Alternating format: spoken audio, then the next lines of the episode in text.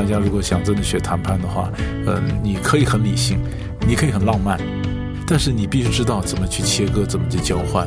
啊，那其实我也觉得，在这如果再多讲一点点，其实它也是一个素养，就是赢者不全赢，输者不全输。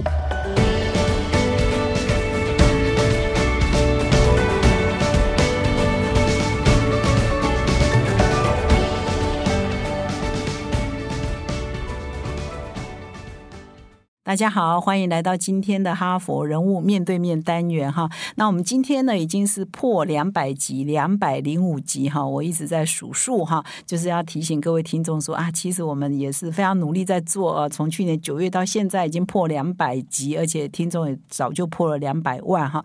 那我们这一周的主题呢是谈谈判力哈，不败谈判术哈。那我们特别邀请到这个我们台湾谈到谈判，你会想到谁？啊，我静默一秒钟，马上有出现一个名字叫刘碧荣哈，刘碧荣刘老师哈，所以我们这个节目呢，我们每个礼拜五的人物面对面都绞尽脑汁呢，邀请这个这一个领域呢最权威的啊专家来到我们的节目现场，所以我们今天呢就邀请到台湾的谈判专家哈，最权威的专家刘碧荣，东吴大学刘碧荣刘教授，那他同时呢也有两个 podcast 哦，也也是在分享，其中有一个人也是在分享谈判术哈，有空的话各位听众。也可以上去听听看。那么刘老师呢是啊，以前是呃正大外交系，那后来也到美国也拿了这个国际关系的博士。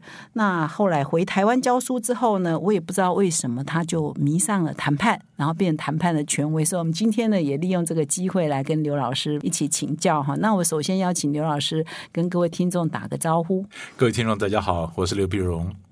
啊，谢谢刘老师哈。那这个老师要不要先跟我们的听众分享一下？你是你照理说应该去当外交官的，或者是是做国际关系研究的，因为你的博士是念这个嘛哈。那为什么呃专场跑到谈判去了？你为什么迷恋谈判？对，其实呢，呃，外交跟谈判是分不开的嘛，因为外交官就也要去谈判啊。那么，其实我在美国念，在 John Hopkins 念国际关系硕士的时候呢，修修了一门谈判课。谈判课呢，当时是好奇了，但是后来一不小心就拿了全班最高分。哇！那那个老师对我的呃，对我对我好像也留下蛮深刻的印象啊。有一次我在走廊上碰到他，呃，他问我说：“你现在在忙什么？”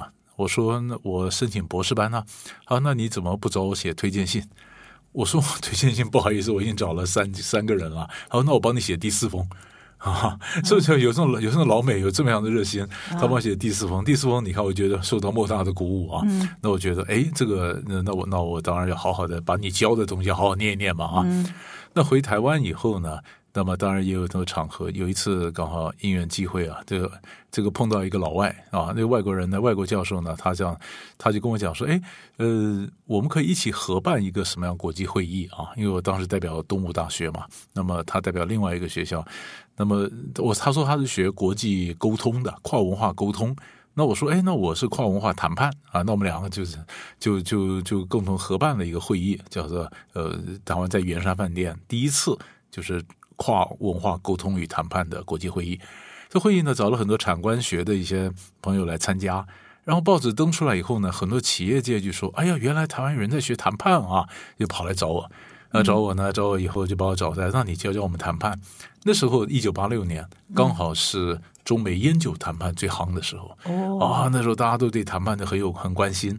很关心，然后就跑去找找我去教他们谈判。有气管公司也跑来找我，他说：“那你是不是在我们气管公司开课啊？”所以后来我正是在一九八八年呢，有一部分的课余时间就在气管公司帮企业界上谈判课。那谈判课呢，一开始当然我们从外交谈判切入嘛。那很多企业界朋友就回馈了很多他们的 case 啊。那他们的 case，所以我们学谈判呢，就很多 case 在我手间去转换。那么，比如说你呃，IT 产业给我的 case，我转换以后，我讲给呃金融业听；金融业给我的 case，我把它提炼一下，我讲给服务业听啊。然后手边的 case 越来越多，那接触的人就越来越多，越来越多，像雪球一样越滚越大呢。所以后来谈判的才变成，我发现原来谈判其实是一个显学哈，这么多人有兴趣，然后就这样子慢慢慢慢就越教越多，一教就教了三十三年了。哇，已经三十三年了，哇！呃，老师，所以我们一般谈到谈判，我们今天先来定义一下啊。我们一般人提到谈判，会觉得哇，好严肃，学问好大哈，就是国与国的谈判，或者你刚刚讲文化谈判。事实上，我们谈判是日常生活就有。我到菜市场买个东西，你说十块，我说八块，这个讨价还价，其实这就是谈判。夫妻吵架，嗯，也是有一种谈判。买房子哦，这个杀价金额就比较高，也是一种谈判。对，所以老师要不要帮我们来定义一下谈判到底是什么？它一定要那么伟大吗？呃。呃，对你你问的真真好，因为像我写了谈判书哈，呃，我这本出了谈判的精华课，精华课呢书出来的，或者我也很多线上的课程嘛，那有些学生上了我的课，有些女生呢也是女性的女性的一些呃白领的上完课，还跟我讲老师我看你的书哈，那有同事就说，哇，你这么厉害啊！你怎么学这么硬的东西哈？就他说不会啊，不会啊。其实，其实我写书呢，或者教谈判，我是把它 range 拉的很大啊，拉很大是，什么人都会学到谈判的。比如说，你是外交官，你当然上谈判课嘛。嗯，你是警察，你也上谈判课嘛。你劳工，你要谈判课。你罢工，你环保，对不对？嗯。那往小的话，就是你刚刚讲的日常生活里面讨价还价啦，呃，你跟小孩啦啊，夫妻啦，父母啊，亲子啊，跟房东啊买菜啊啊。所以谈判呢，它不只是讨价还价，可是它也不必严肃到非得说俄罗斯跟乌克兰谈判，对不对啊？对对，你也最高层次，不必那么样的严肃，但也没有那么那么样的讨价还价耍嘴皮子，也没那么浅。就它就是，这是为什么我说它很很有意思的地方，就是它的幅度、它的跨度很大。只要有人有不同的声音，有不同的利益。他他就吵架，他就可能需要同判，所以我们在学谈判的，我们在谈判学界是把谈判定义成为一个共同的决策过程。嗯，他就是在决策啊，你你你看，你买卖谈买卖为例啊，你是买方，如果你非常强势，你出多少钱买就多少钱买嘛，那你不需要谈判；或是你卖方，你很强势，我多少钱卖就多少钱卖，你爱买不买的，对不对？嗯，就是当大家都没有那么强势的时候。他就必须要学谈判了，就要透过呃，没有人能够单独解决问题，所以他必须共同决策。嗯，所以我们把谈判界定成为是一个共同决策的过程。嗯，那这个过程里面，他有一种思维，他有一种战术，他有素养。那它也是科学，也是艺术，所以好玩就在这里了。嗯，所以各位听众要了解，谈判不是哎外交官要学而已啊，也不是说政务官要学而已，或者是大老板要学。实际上，我们日常就算你是一个一般上班族，跟你的家人哈，其实常或者你到市场买菜，对，或者去杀价哈等等，都是用到谈判的技巧。所以，所以我我在谈判，所以有人最常问我说：“那你学谈判，你跟你太太谈判谁赢？” 我说：“那你这不用问，当然我输嘛。我说我赢还能活到现在吗？” 所以，所以为什么为什么一定输？就表示你在家不用谈判，就是我服从就对了。一点不错，因为因为我们讲说，真的谈判你要有动机嘛，啊，你要动机。那其实有的时候，你你你做谈判，其实你也不要用谈判这两个字。比如说，我跟我太太商量，那今天晚上我们去哪里吃饭，知道吧？或者说今天听你的，下次听我的，其实这就是一个交换，对吧？嗯那如果说呃，或者我们今天去哪里旅行，你们家听众朋友，你们全家放假了嘛？啊，那去哪旅行？两个小孩嘛，一个小孩要去北海道，一个小孩在巴厘岛啊。呃，在疫情时候我们讲这个是过干瘾了，过干就北海道、巴厘岛，那你好一个台东，一个一个屏东，然后一个 一个时间有限呢，对不对？你不能说我们休假时间 double 拉长，那怎么办呢？那怎么办？就要谈判啦。那是，所以我常常说，这样学生跟我一些学生讲，你跟你小孩谈判哈，或者说你让老大去让个一两个小孩嘛，让一个小孩来主持家庭会议。啊，那你要学着怎么主持嘛？那学着怎么主持家庭会议，他就会想啦。那我今天怎么谈呢？哈，呃，怎么解决？那这次也许听哥哥的，那下次听弟弟的，或这一部分听哥哥的，那另外一部分什么的听弟弟的。其实它就是一个解决问题的方式，然后它里面充满了很多交换。嗯，就谈判就是交换嘛，你我这给你，你那给我，呃，然后来解把这问题给解决掉。嗯，那老师我再请教，所以为什么就是那一个老师的课？你是拿最高分，所以这个 你是有 potential 去学谈判，这是什么样的 potential？哎，就是你你讲的倒是很有意思，我到现在也不知道为什么要拿最高分，有没有 potential？其实你就觉得很很有趣啊，很有趣。那当时你你你想想看，在谈判的时候，我们接触的谈判的 case，当然也许我们谈到，因为我们的是那国际关系嘛，就谈国际关系的谈判，国际谈判，那你你再仔细想，好多啊啊，好多的谈判，你你看，就你看我那时候记得到美国去念书的时候呢，刚好台湾跟美国是断交，美国承认中国大陆啊。那请问这个后一九七九年台湾跟美国的关系，这怎么谈，对吧？那怎么谈？那到底是官方还是非官方，对吧？那这时候其实用的后来就是各说各话，嗯啊，又怎么样的含糊过关啊？或者你看美国呢，呃，他跟中国大陆谈判啊，他谈判呢，比如说《上海公报》，《上海公报》，你看美国有美国的解读，台湾台湾的解读，大陆大陆的解读，这也是一个刻意的，我们叫做呃建设性的含糊，嗯，他创造的一个含糊，然后这样的过关，嗯，你大的是这样谈。其实小的也有很多嘛，哈！你说你你你不要讲别的，呃，台湾那边前一阵子不是就是华航啊、长荣啊罢工嘛，哈，那罢工你说你怎你怎么谈哈？那你怎么谈谈的满意或不满意？那每个劳资双方其实都都在学，所以所以林林总总。啊，所以你眼睛张开，你要去哪里跟干什么，都都牵涉到有不同的意见，所以我都觉得谈判应该是现在职场人他必备的一个智能，这点非常重要。嗯，那呃，应该要假设我们应现代人应该具备的谈判力啊，是什么样的好的一个可以日常生活处理日常生活的一些。呃，可能旗舰分歧的意见怎么做谈判？一般人应该具备什么样的能力？谈判力啊？对，我觉得，那个我刚刚讲说，那个智能其实就是谈判力啊，就是你要会谈判，你要会解题啊。那会解题呢，其实很重要一件事情呢，就是呃，听众朋友如果在听的话，你想呢，桌上的东西啊，从来就不是一个东西，它必须是一组东西啊。有什么一组东西？比如说我给你买卖，啊，买卖买这东西，你说那就是一样东西吗？不是啊，这里面可能还有价格啊，有数量啊，嗯有交期啊。嗯有规格啊，有保固啊，啊，那其实有这些东西一个一个它拼起来，它就是一套嘛。那于是我们在谈判的时候，我们就要交换。其实我们不自觉间都在用啊。呃，你看，比如说你去买个东西，那多少钱？一百块。呃，那我买两个可不可以算便宜点？我买两个能不能算便宜点？这是拿数量在换价格，对吧？那你说这样子，我付现金不刷卡能不能算便宜点？那就是拿付款方式在换价格。对吧？那要不然说我买个什么东西，我说不要买今年的呃新的 model 了，新的 model 太贵，我买去年的了，因为去年的 model 你反正逐渐要淘汰掉嘛啊，我买去年的 model，那那那就是规格换价格，嗯啊，那这些东西都是谈，是吧？你快下班的时候，同事问你今天晚上有没有空啊？有没有空？那你说有空还是没空呢？啊，我们常常都讲 什么事？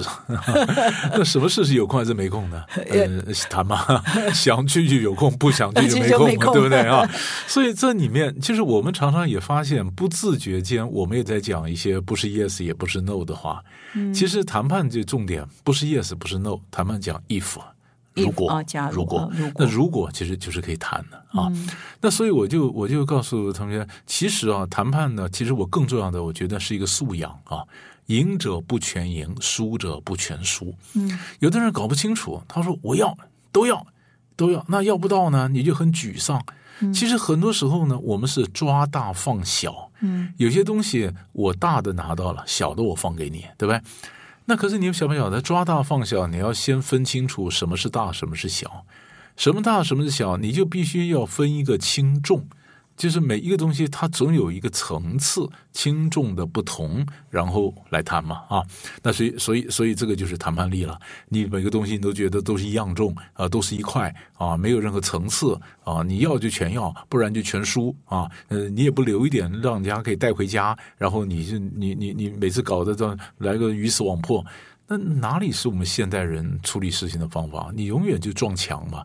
所以你需要学谈判，就在这里了。嗯，所以刚刚老师已经讲了两个重点。第一个是说，哎，你谈的不是一样东西，是一组东西啊。所以我们要去跟人家谈事情，要先有哇哇，这个的单位单位有好多个，这是第一个重点。第二个是说，哎，我们要有那个素养，我不是赢者全拿，也不是输者全输。对，是啊，因为对，因为一般人就会觉得我要全赢全赢，是不是最常犯的迷失是这个。是，所以以前美国国总统雷根呢，被人家说他呃，人家说是 great communicator 啊，他是伟大的沟通家。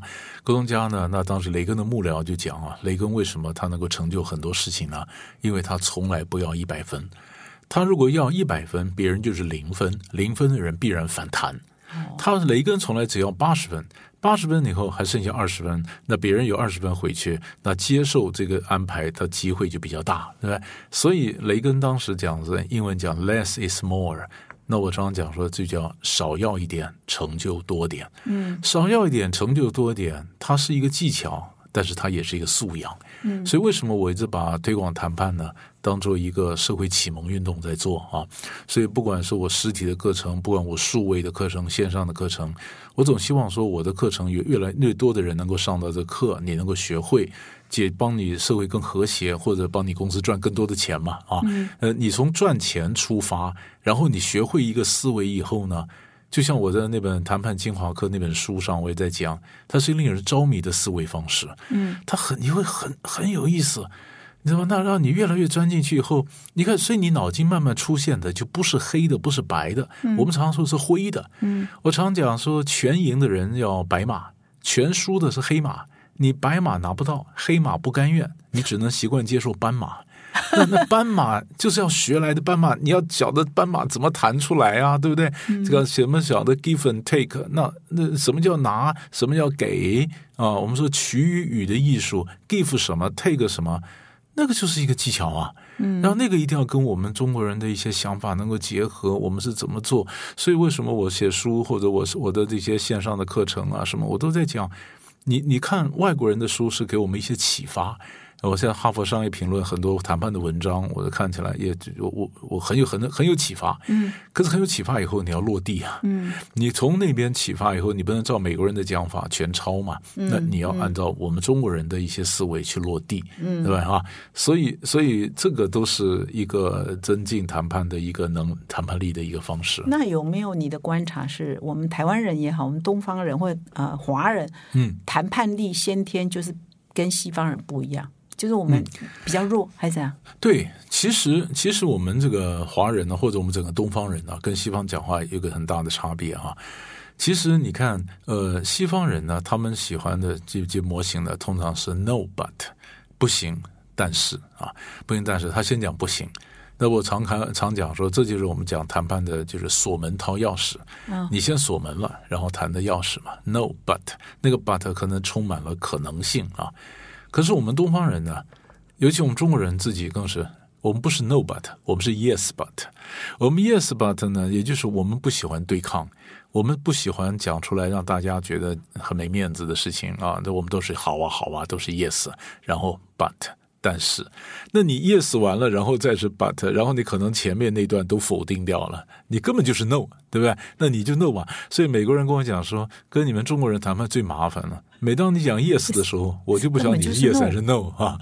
我说没办法，我们就重德性嘛。你这样了解？又怕得罪人，可是又不愿意让利。以前讲讲很有趣。以前有一次我在上海上课，上海上课，我一个学生呢，他是一个芬兰公司的啊，他是在在中国大陆呢，中国区的这个总经理是个美国人了啊。那结果那芬兰公司实际上那个上海人呢，那个华人的这个高这个高管呢，就跟我讲，我说我们中国人是 yes but，他说可是我美国老板说这种方法不好啊。我说那就是你们老板没学问了，你知道吗？这不是好不好，这是文化。就是我们中国人到西方社会，你必须学会西方人的直接的表达方式。可西方人到了东方社会，他必须适应我们这种间接的表达方式，你知道吗？那就是一个文化的不同啊。那其实因为我们中国人呢，但是中国人还有一个真的是一个大的一个缺点，就是。我们不想面对冲突，嗯，我们常常都是喜欢粉饰太平，哎呀，冲突我们就假装不存在，好像鸵鸟一样啊。哎，我问你，当你不愿意正式面对冲突，你怎么解决冲突啊？嗯，你都假设没有冲突，你假设一片和谐，所有冲突都是罪恶的，那没有人敢面对冲突，那他怎么会解决冲突呢？嗯，对不对？所以只有正视冲突，面对冲突，我们才会想到解决冲突。嗯，而且你把这个呃，透过谈判解决问题，其实当做这是一个乐趣，你知道吗？这是一个考验你的智慧呀，一些逻辑的方法。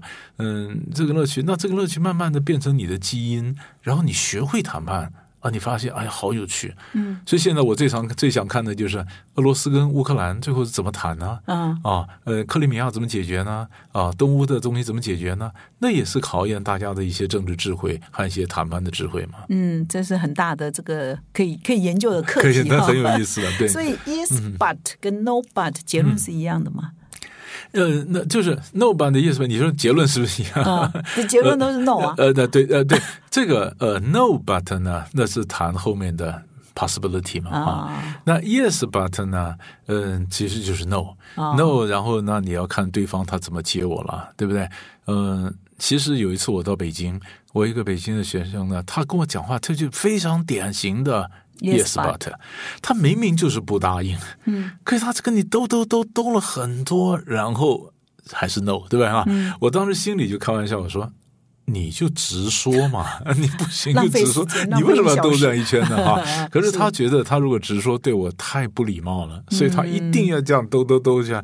那我也就忍住不笑，我就等他把 SOP 走完。那 我就想说，你心里想，你一定要这样子玩一趟吗？嗯啊，那就是我们中国人的特色。所以你会呼吁我们台湾人说，以后你就 no but，直接一点啊。可是其实跟文化不合，呃，也也我我其实不，其实我倒不不见得呼吁这些，我就像台湾人要听得懂，你知道吧？啊你要你要懂能把你看你看像像外国人到我们东方的社会哈、你像我们中国人，我们常讲。会闲货才是会买货的，对不对啊？嗯那你是卖东西，那别人闲那闲个闲个半天，那你都认为他是 no 嘛？嗯其实他的底蕴是 yes 嘛，他想买嘛，嗯是不是？嗯可是你反过来，有的时候你也不能完全接受我这句话，因为有的人买东西，你是嫌呢嫌呢嫌的店员都恼羞成怒了，那你不要买算了，对不对？我不要卖你了，所以你要嫌也要嫌个分寸啊。哦所以那所以你今天要关门，还要留个开门，所以有时候战术就是黑白脸嘛。嗯那有一个嫌嘛，有一个想买嘛，嗯啊，现在太太嫌嘛，先生想买嘛，或先生嫌太太想买嘛，所以夫妻两人搭配黑白脸也是我们常看到一个战术呀。嗯，那这样买到最好的价格啊。那 老师在上课，你就说从外交，然后再到文化，再到企业啊，嗯不同产业之间的谈判都有在教嘛，哈、嗯你觉得有没有说我们常见的台湾人在面对谈判有哪些常见的迷思哈，或者是常犯的错误有吗？对，其实其实我们在谈判的时候呢，其实我我发现台湾人啊，很多是越来越不会谈判啊。有的时候越来越不会谈判，因为常常很多 sales 常常就跟我讲说，人家这个这个买方就这么强硬嘛，或者你你说那个大的叶松邦代工的，对不对哈？那很多 branding 品牌公司、外商公司就这么强硬嘛，就这么强硬，你根本就跟你比如说我们常讲毛三到四，对不对？你的毛利就这么一点点，爱要不要不要拉倒，我今天都留给你了，爱要不要啊？那或者有人也常跟我讲说，嗯，我今天非得买他这个东西不可啊，那我是买方，可是我是台湾最大的。呃，可是对方的客户都很大，我是台湾最大的，在他眼里根本不值钱啊。那么他那我非买他不可，那他非用他不可，可是他又不肯降价啊，那怎那怎么办啊？那怎么办呢？其实，其实因为我碰到太多这个问题了，太多的问题就变得很多人就发现，好像就是你讲的没谈判力了啊。嗯其实你看第一个问题，你你毛三到四，你毛利就这么点，对不对？其实我第一个问题，我经常问问同学很多，那如果真的没有利，你为什么还留桌上？嗯你为什么？你你图的什么？他说啊，图的也许将来有机会，我要先卡个位啊。那如果呃我如果不来的话，那我的竞争对手就来了，对吧？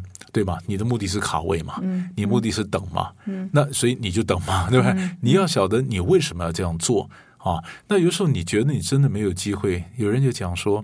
其实，哈佛商业评论也有一篇文章也在谈这个，嗯，就说你看他的呃，你们很弱势，他很强，这是实话。可是问题是，你的这个产品，也许他们公司内部哪个人他很重要。就说你看啊，你买的你买的东西的数量，在他们公司的客户里面，你其实微不足道。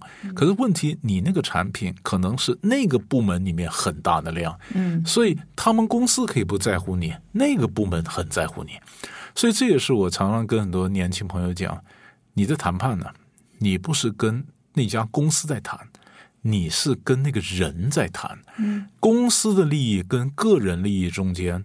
它不是南辕北辙，但是肯定不是百分之百重叠。嗯不是百分之百重叠，中间我们就有借力使力的空间，就有裂缝，就可以见缝插针。这这是你要学的，所以必须要有一个全局的关照。哪些人在桌上，哪些人怎么影响，这是我们要学的。嗯啊，那很多还有人在谈判的时候在搞不清楚，就说我们怎么知道他的底线？嗯我常讲，我告诉你，有时候连他都不知道他的底线。我们要买什么东西，我真的知道吗？我常常讲我自己的例子。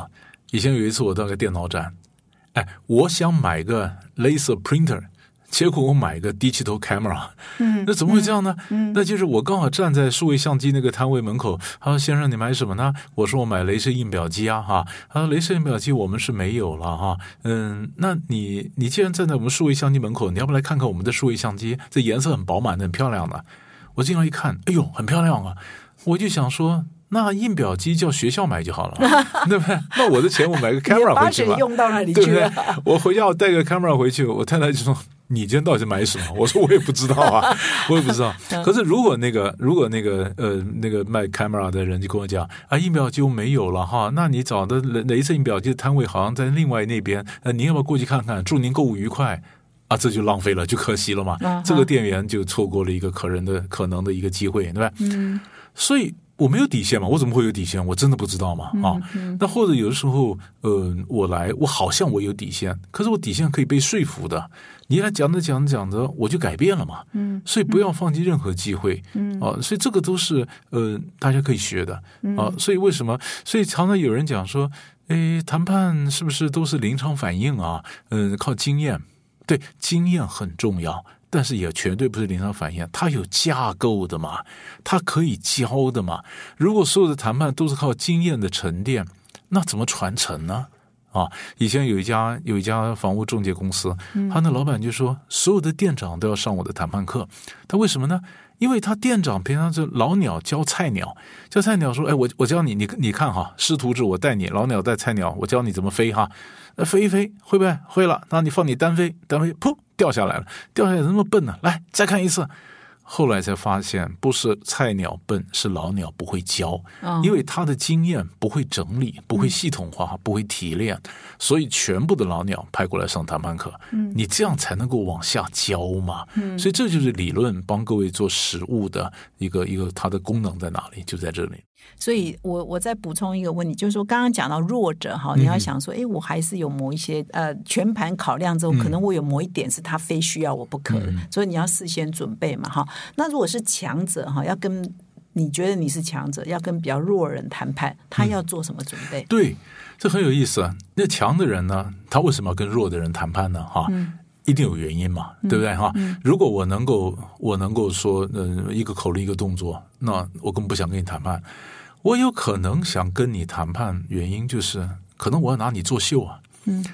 我要我要演给别人看呐啊要演给别人看。你看我这个人呐、嗯、没有以大欺小啊，没有盛气凌人，对不对？哈，我没有霸凌你，我跟你慢慢谈。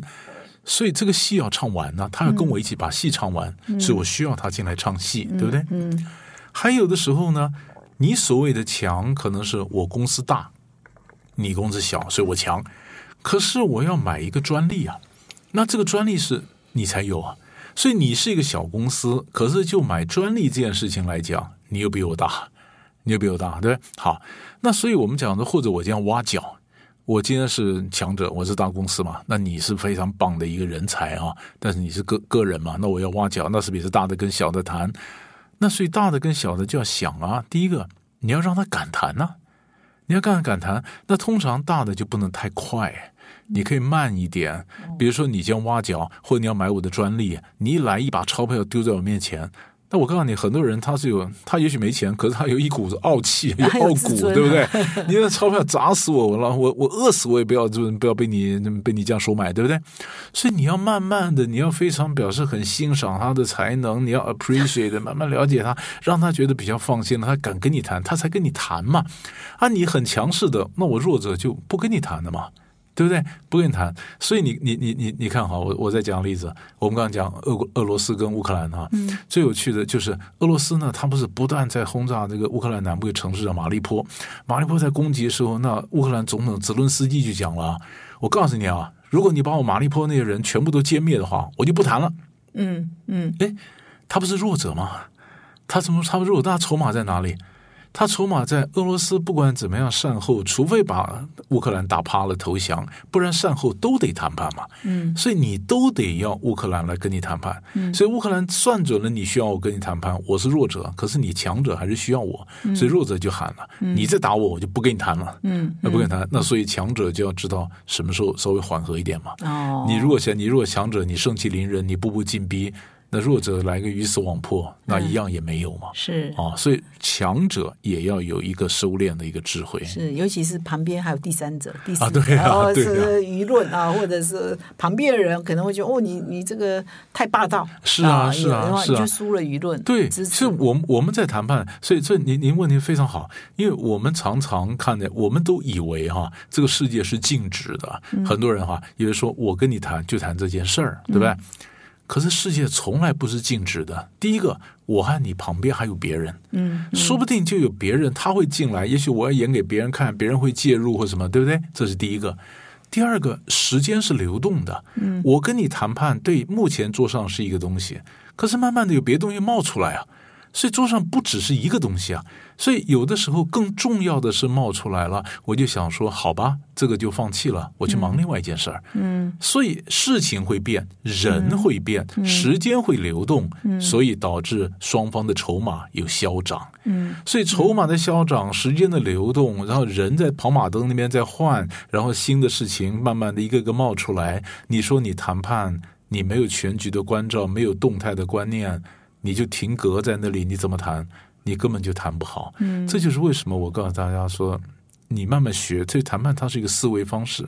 当你一当你知道说我要看局，我要看多少 players，我要看台面上台面下有多少人啊？那我知道我在用用 power 的时候，我怎么借力使力找杠杆啊？然后呢，我怎么晓得职场里面它其实是个食物链，其实是一物降一物的食物链，所以这样才能够借力使力。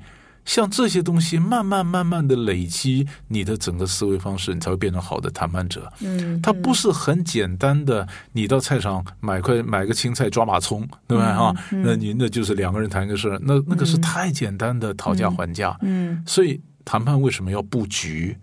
它就是一个局，把它给布出来。其实这这就是一个重点。嗯，那怎么做？假设说我们是公司对公司要谈一个 deal 好了，事先准备的话，它有一个清单嘛？我要准备什么清单吗？其实，在公司里面呢，其实每个东西我们在想，第一个嘛，你要想我我到底要什么嘛？啊，呃，但是我自己提醒各位听众朋友一件事情，就是我要什么，跟我先谈什么是两回事啊。嗯，比如说我最后要要要一个大单。可能我先跟你谈一个小单嘛，嗯，啊，跟小单小单保持关系嘛，对不对？我要什么？那甚至以前以前呢，还有一家台湾一个大的一个企业到美国去谈一个代理权，代理权谈了几年都谈不下来，谈不下来，结果包括他们总裁也亲自去谈，结果也谈不下来，谈不下来，外国人就说，呃，跟你们谈了几年，我对你们的理念都非常了解了啊，我也非常欣赏啊，但是这个东西就是大家条件差太多，就是没办法。可是这样子一拍两散也可。可惜哈，那这样子，我让你代理一个小的好了，嗯，代理一个小的维持点关系啊，代理一个小的，嗯，所以代理一个小的东西维持点关系。那么这个就是我要谈大，我想要大的，最后可能谈的小的，对不对？或者我这总是是就告诉你说你要谈什么，跟你要什么，有时候不必然是同一件事，所以我们一定要搞清楚我今天要什么啊，这个一定要讲要什么，然后我今天设计我的这个哪些可以放掉，哪些一定要，就是哪些是 must，哪些 want，哪些 give 嘛啊，这是第一个。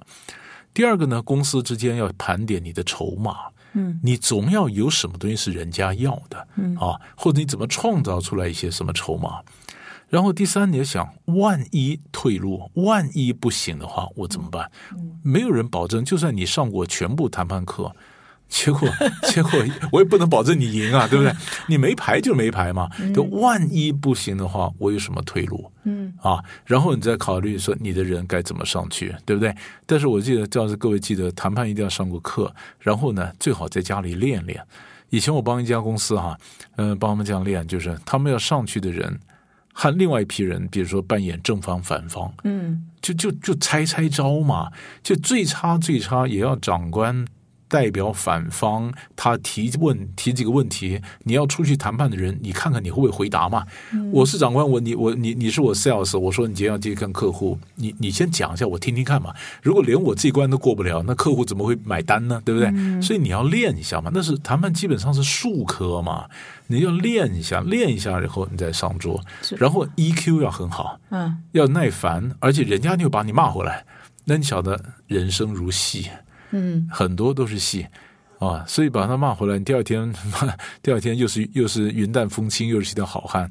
所以你要有这样的 EQ，有这样的准备，有这样的筹码，而准备好多套方案，然后这样子我们上桌才有可能谈成我想要的东西啊。嗯，老师讲的很好，说谈判是术科了哈，是术科，意思说是可以可以演练的，可以演练的呃，是技术就对了。对，那那你刚刚提到说 EQ 要好，这蛮有趣的。就是哈佛商业评论也有一一次谈谈判心理战哈，它也是一个封面故事。几年前有一个这样的专题，他特别提到说愤怒。哦，就是很多人谈判可能已经不会讲了，就觉得我我就是怎么跟你讲不通，你怎么然后就是愤怒，反而效果更差，或者是焦虑哈，或者是莫名其妙兴奋，好像哎，好像我拿到了什么就很兴奋，是不是有一些忌讳啊？就是这个情绪上有有哪些忌讳？对，除非你今天是装的。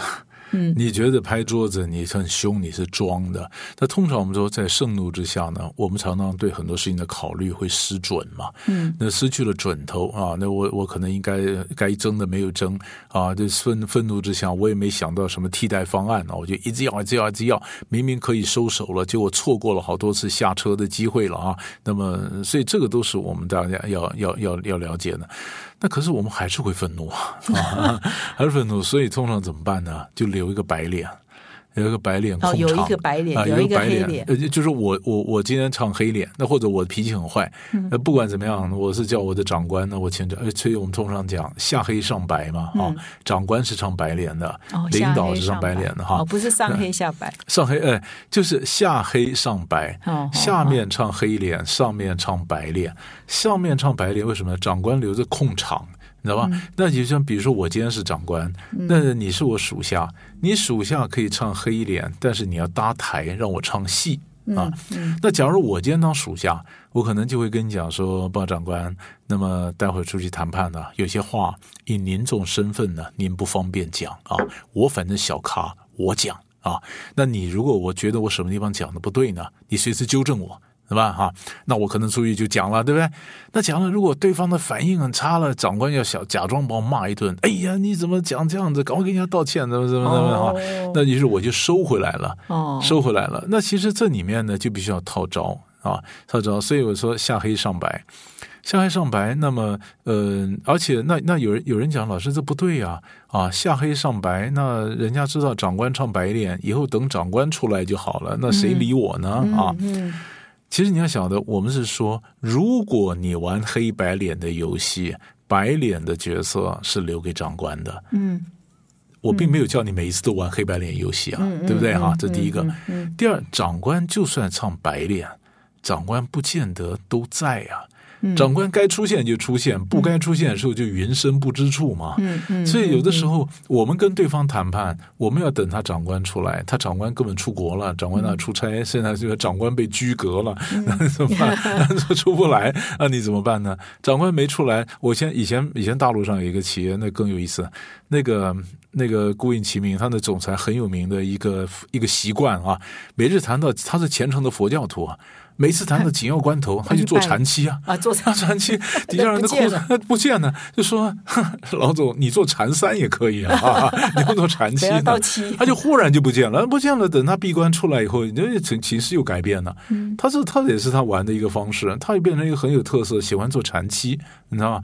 那我们常常看到的是上面人很生气，下面人在那边打圆场，这个是错误的，是吧？这是错误的，哦这是错误的。那就是你看，你看啊，如果你是我长官，你很你很生气。我在下面怎么圆呢、你看拜登就常常讲错话，嗯讲错话，底下人就常常替他圆了好几次啊。老嗯老总统讲错话了，老先生讲话就圆。那你圆，那那那我问你，你你你是长官，你已经很凶了，我能把你拉回来吗？我拉不回来，拉不回来后面怎么收场？那所以老师，这个 EQ 要好的意思说，在谈判的过程当中，就是不要过度的高兴啊、焦虑呀，或者生气呀、愤怒啊，什么都不要，就是要好像一副呃不可怜喜怒不是 喜怒不形于色，让大家不要知道你的底线。也也也，其实也倒不一定，因为有的时候我们希望你，比如说你能够那个让我跟你感觉如沐春风啊，你也干很好嘛。你喜怒不形于色，你又扑克脸，我第一个感觉是城府好深呐。所以，所以你你可以哎，你可以有喜怒，但是呢，你不要被你自己所牵引。其实我跟你讲，这里面有民族性的问题哈。法国人谈判时候就很喜欢哇，很凶啊什么的哈。嗯。可是连德国人都搞不定，德国人是法国的邻居啊，他也搞不定法国人。法国人常常今天很凶很凶很凶，以后那然后你以为谈判没了，就第二天没事儿。啊，是啊，啊，第二天就跟没发生过一样，你知道吧？那时候哇，那昨天昨天凶完了，第二天云淡风轻，嗯，然后德国人才恍然大悟啊，他好几次德国人讲跟法国人谈判，我以为就就破局了，没想到忽然。呃，法国人笑了，然后出去吃个饭，然后就 deal 就成交了。嗯，所以我常跟很多人讲，如果你跟法国人谈判，你 EQ 要特别高，嗯，因为人家喜欢玩这个，乐此不疲啊。嗯，那因为美国像民族性，像日本人呢，他们谈判的时候呢，日本人也从来不讲话。啊，日本讲外，这法国人常常讲说，日本人在谈判桌上呢，就三个 S 啊，一个是 smile，一个 silence，然后 sleep 就睡了。他怎么他们好像不讲什么话？不讲什么话？那可是呢，日本人在卡拉 OK 时候就会讲啊，他一唱歌时候一高兴就会讲，所以所以很多跟日本人做生意的人呢，都要学唱日文的卡拉 OK。嗯，OK，然后卡拉 OK 唱来以后，会拉以后，他也许有的时候呢，呃，唱歌时候，你看，好像美国人也讲说，哎。By the way，啊，before I forget，啊，就顺便讲一下啊，不再忘掉，怕我忘掉来了，我又讲一下，好像他随便讲的，其实他是真正要讲的，他就选择在一个不正式的场合，用一个不正式的方法讲出很正式的讯息，嗯，也有的，所以你要听每个家民族性都不太一样，嗯，啊，所以这就是谈判另外一个有趣的地方在这里，嗯，这蛮有趣的哈。那老师，所以我们呃一般人哦，现在假设说应该要基本上要具备什么样？的谈判的素养，基本上，比如说他要上哪些课啊，或者不去上课，他应该要哪些一二三四五需要的基本素养。我我通常觉得是还是需要上一个课来整理一下啊。那那要不然你去找我的书来看啊。那我一本有一种谈判精华课啊，那是今年我整理了过去三十三年的谈判的经验，就把它整理出来成一本书啊。那我其实我写了很多谈判书了，但这本书出来以后，我大概短期内不会再写了啊，因为我已经都整理成一本书在里面了嘛。那个我把我的。课程呢，按照《孙子兵法》分成风、林、火、山四套啊。嗯。呃，风是谈判技巧，林是这个谈判兵法，火是谈判谋略。啊，三是内部的冲突管理的课程。那我们的访问呢，慢慢接近尾声哈。我还有几个问题要来请教一下刘老师哈。第一个问题是说，你的书上，你从你在一本书里头有提到说，谈判呢是要学习双赢嘛哈？它是智慧哈，也是艺术哈。那为什么它是智慧呢？为什么它是艺术呢？对，其实呢，你说呃，一般来讲是左脑和右脑嘛。啊，左脑右脑，你说一般来讲智慧，你可能有很多逻辑的思考，对不对？那你基本上用的是左脑。那艺术呢？你可能讲故事，你怎么吸引他？你怎么有各种弹性？那是那是右脑啊。其实我们在常在常的常常很多人在问的是，还有另外一种问法，也有人问说，它是科学还是艺术啊？其实一半是科学，一半是艺术。因为谈判当然有它的呃理论啊，这理论，但是呢，它在运用起来。运用之道，存乎一心，所以运用是艺术，理论的骨架，这那是那那是那是一个科学啊，所以。为什么要学谈判？就是这样的，要不然如果全是艺术，就不要学了。大家每个人心领神会就好了，对不对？还是有理性那一块。我到底对方要什么？到底我要什么？还是有那个理性那一块？对，他就理性一块。所以，所以就说他是有，就是就就就是我们讲的，不管你说服也好，怎么样，就是左脑加右脑嗯啊。所以，所以大家如果想真的学谈判的话，嗯，你可以很理性，你可以很浪漫。啊，但是你必须知道怎么去切割，怎么去交换啊。那其实我也觉得，他这如果再多讲一点点，其实它也是一个素养，就是赢者不全赢，输者不全输。我刚刚讲 less is more，其实它也是一个素养，它是素养，它是技巧，它是思维方式，它是科学，它是艺术。所以为什么我觉得进入谈判的殿堂很好玩？所以你看，我学我说我从一九八零年。到美国念谈判开始到现在，如果从我念谈判开到现在，已经四十几年了，教谈判也教了三十几年了，对不对？可是我现在觉得还是没念完呢。到底你就看到好多 case 精彩，哎呀，原来是这样解的啊！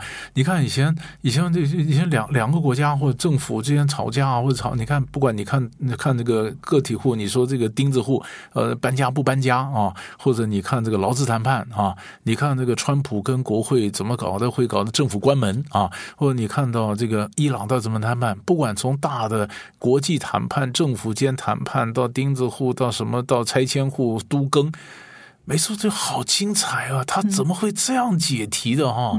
为什么这题目会解不了呢？啊，那如果我是当事人，我应该怎么做呢？当你这样你想想以后，你忽然发现，你看问题的角度就不一样。所以，它是一个非常令人着迷的思维方式。这是为什么书上特别强调这一点。那那乌俄战争，老师为什么解不了？你看为什么解不了？我跟你讲，乌俄战争啊，其实还没有，就是我们讲谈判发生要有一个僵局。但是倒是你看，前一阵子，前一阵子这个奥地利的这个总理去见了普京，那普京他觉得他可以赢。当任何一方觉得自己可以赢的时候，他就不会认真谈判。他就是就就不，他只有他的陷入泥淖之中，他打不下去了。他发现真的没办法赢了，那我们看怎么收尾。其实还需要一个什么呢？还需要一个第三者端个台阶过来，端个梯子让我下。要不然的话，以普丁这样的人，他怎么下台？对不对？俄罗斯不可能投降，那么乌克兰也不可能投降，大家都不投降的话，那怎么下台？哦，双方都认为我还有赢的啊，对呀，没有一个人觉得啊，完了，我输了，所以要赶快谈。是啊，哦，所以必须要双方都觉得我有求于对方。对，双方就是谈判发生的第一个条件就是一个无法容忍的僵局。所以如果那个僵局啊，大家觉得无法容忍，那中间才有机会下。所以现在还不到还不还不到这个时候哇？那为什么他们会有这种认知呢？就是。可能就就需要时间，需要时间来拖一拖。当他真的拖下去的时候，你看，像俄罗斯还不断的增兵，还不断的打。然后，你看最有意思的是乌克兰。我们讲说，乌克兰打不打？旁边拉拉队不让他下来啊，对不对？拉拉队那么多，还不断的送武器。你说乌克兰虽然他也不会投降了，但是我们反假设乌克兰真的想真的想说，我拉拉队不让他投降，也不让他下来嘛，这就是对不对？西方联盟的阴谋，是是的阴谋，所以时间都还没有到，要用乌克兰去拖垮拖垮俄罗斯嘛。所以这里面就可以看到，还需要一点时间才会，他才有机会。哦，他这听了老师的精辟的见解哈。那我们最后呢，是不是请老师给我们线上的听众一些建议，怎么样平常就展现谈判力？是，我就最后呢，我给大家几个几个重要的技巧哈。第一个，呃，如果我们讲了几点，第一点，你一定要知道你要什么啊，你要知道你要什么，你要什么，你一定要分出个轻重啊，这是这是第一个。呃，第二，因为很多人常常不晓得自己要什么，搞不清楚自己要什么，那你怎么谈呢？哈，第二个，你一定要找到你的筹码，筹码是什么呢？你有什么东西是他要的？嗯，你有什么东西是他要的？你去想，可能是东西，可能是行为，可能是资讯，和可能是关系人脉，你总有什么东西是他要的。他现在不要，以后有没有要？啊，这是第二个。第三个呢？任何谈判的时候注意时机，你的筹码。跟时机有关，你提出来的，你提什么问题，你提出什么要求，你在公司里面你有多少分量，你提什么要求，这个都是时机提出来。第四个，你要准备好几个方案。有这个方案，那其实如果甲案拿不到，我有 B 也 B 案 C 案，我有好多个案。你不是提出一个底线去 demand，嗯，啊，你是底线，你说我一定要，一定要，你一定要，你早就要到了，你就是要不到嘛，对不对？所以我一定要谈谈你晓得抓大放小的一个方案啊。然后最后呢，永远想到万一。嗯，万一谈不成的话，我有什么退路？